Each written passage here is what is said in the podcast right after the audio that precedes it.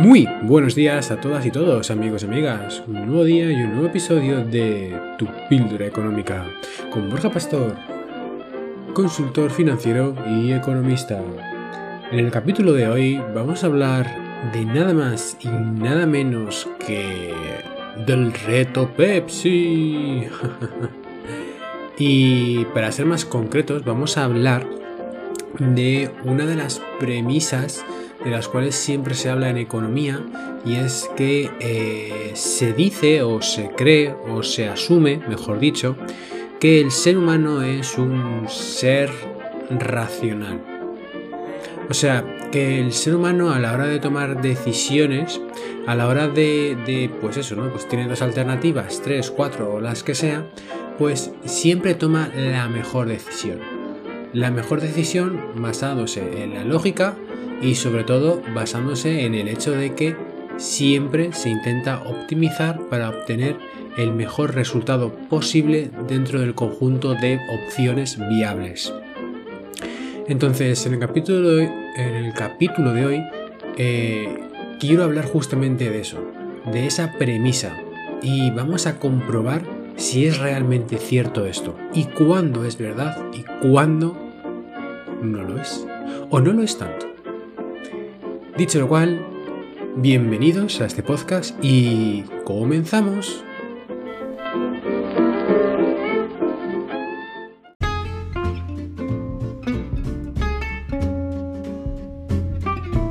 Las empresas, cuando toman decisiones, tanto para invertir como para producir, siempre lo hacen intentando maximizar los beneficios y reduciendo al máximo sus costes.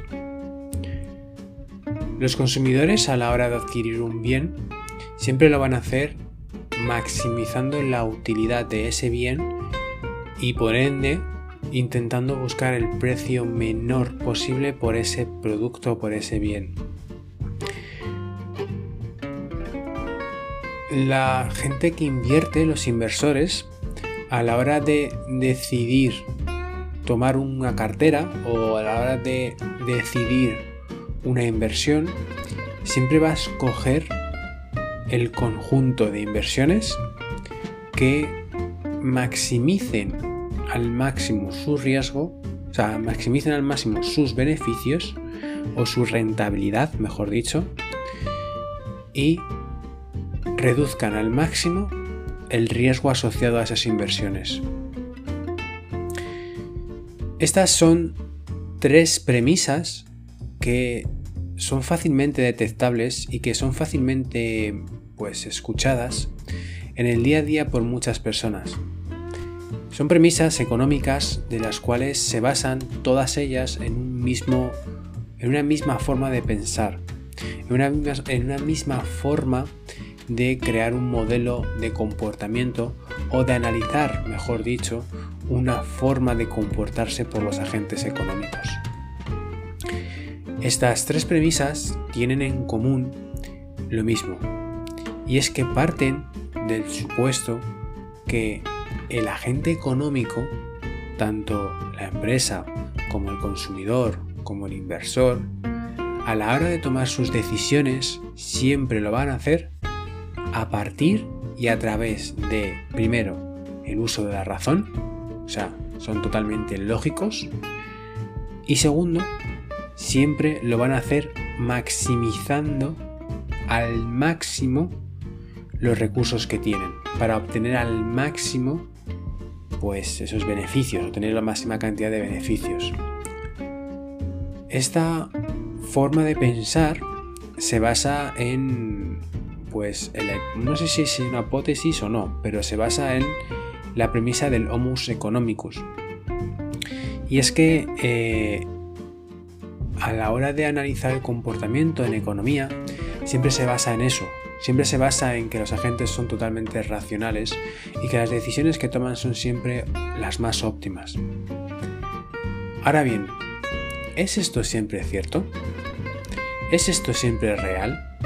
¿Sucede esto siempre? Pues no. O sea, os podría dar una respuesta larguísima y y, oh Dios mío, y dar la vuelta a la tortilla 40 veces. Pero la respuesta corta y breve es no. No. ¿Por qué? Porque somos seres sociales. Y como seres sociales que somos, somos emocionales. Y la emoción no se puede predecir. Entonces, ¿eso qué significa? Significa que a día de hoy todos los modelos económicos se basan en premisas que no siempre se cumplen y siempre tienen una desviación a la hora de, por ejemplo, hacer predicciones, no siempre aciertan, sino que siempre tienen pues como un pequeño margen de error. Y un buen ejemplo que quiero contaros hoy en este episodio que demuestra esta forma de ser del ser humano es lo que se conoce, o sea, un estudio científico, un estudio neurológico que eh, lo denominaron como reto Pepsi. Este estudio neurológico eh, lo que hacía básicamente era, eh, bueno, lo que sucedió, mejor dicho, fue que hicieron dos estudios buscando o comparando las dos bebidas más famosas en el mercado, que es básicamente pues la Pepsi y la Coca-Cola. En, en, el primer estudio lo que hicieron fue darle a la gente pues refresco, que lo probasen y pues medir de forma neurológica, ¿vale? Las respuestas que tenían pues en el cerebro los seres humanos. O sea, básicamente lo que estaban midiendo es, oye, ¿qué prefieres? Eh, ¿O una cosa u otra? Todas las personas que, que veían la marca, o sea, una, persona cuando le daban un vaso decían, esto es Coca-Cola, pruébalo. Y o esto es Pepsi, pruébalo. Eh, al final se concluyó con ese estudio que la gran mayoría de las personas preferían Coca-Cola. Es decir, tú, uno bebía Coca-Cola, otro bebía Pepsi, Coca-Cola, Pepsi, mucha gente, y al final era mejor Coca-Cola que Pepsi. Unos años después eh, se realizó ese mismo estudio y esta segunda vez se hizo, o sea, se hizo lo mismo, igual, pero se hizo vendando los ojos a las personas. En este caso, las personas que iban a beber pues, la bebida no sabían de quién era la bebida, o sea, simplemente le daban un vaso, probaban y medían. En este caso salió que en cuanto a nivel de sabor, sin conocer la marca, porque obviamente no le decían la marca, la gente prefería Pepsi en vez de Coca-Cola, como el estudio anterior. ¿Qué conclusión podemos sacar de, o qué lectura podemos sacar de esto?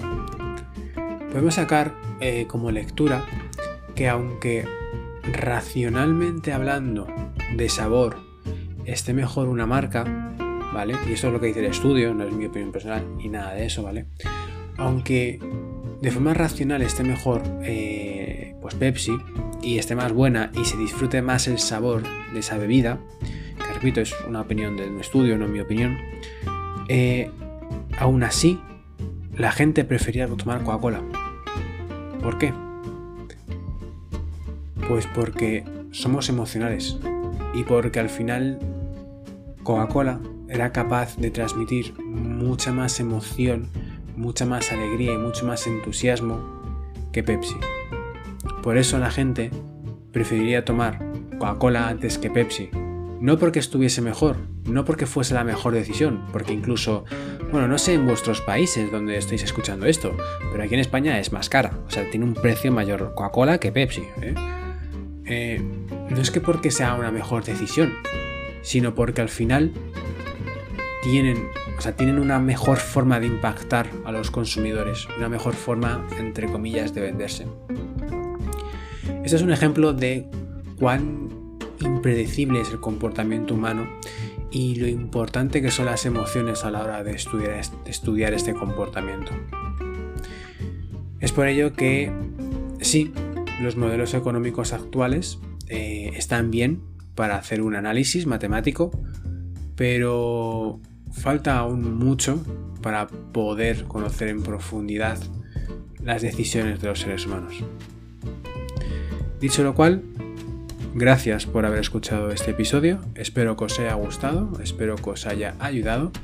Eh, el estudio este pues será un estudio de neuromarketing, para ser exactos, que la verdad es una ciencia que me gusta bastante.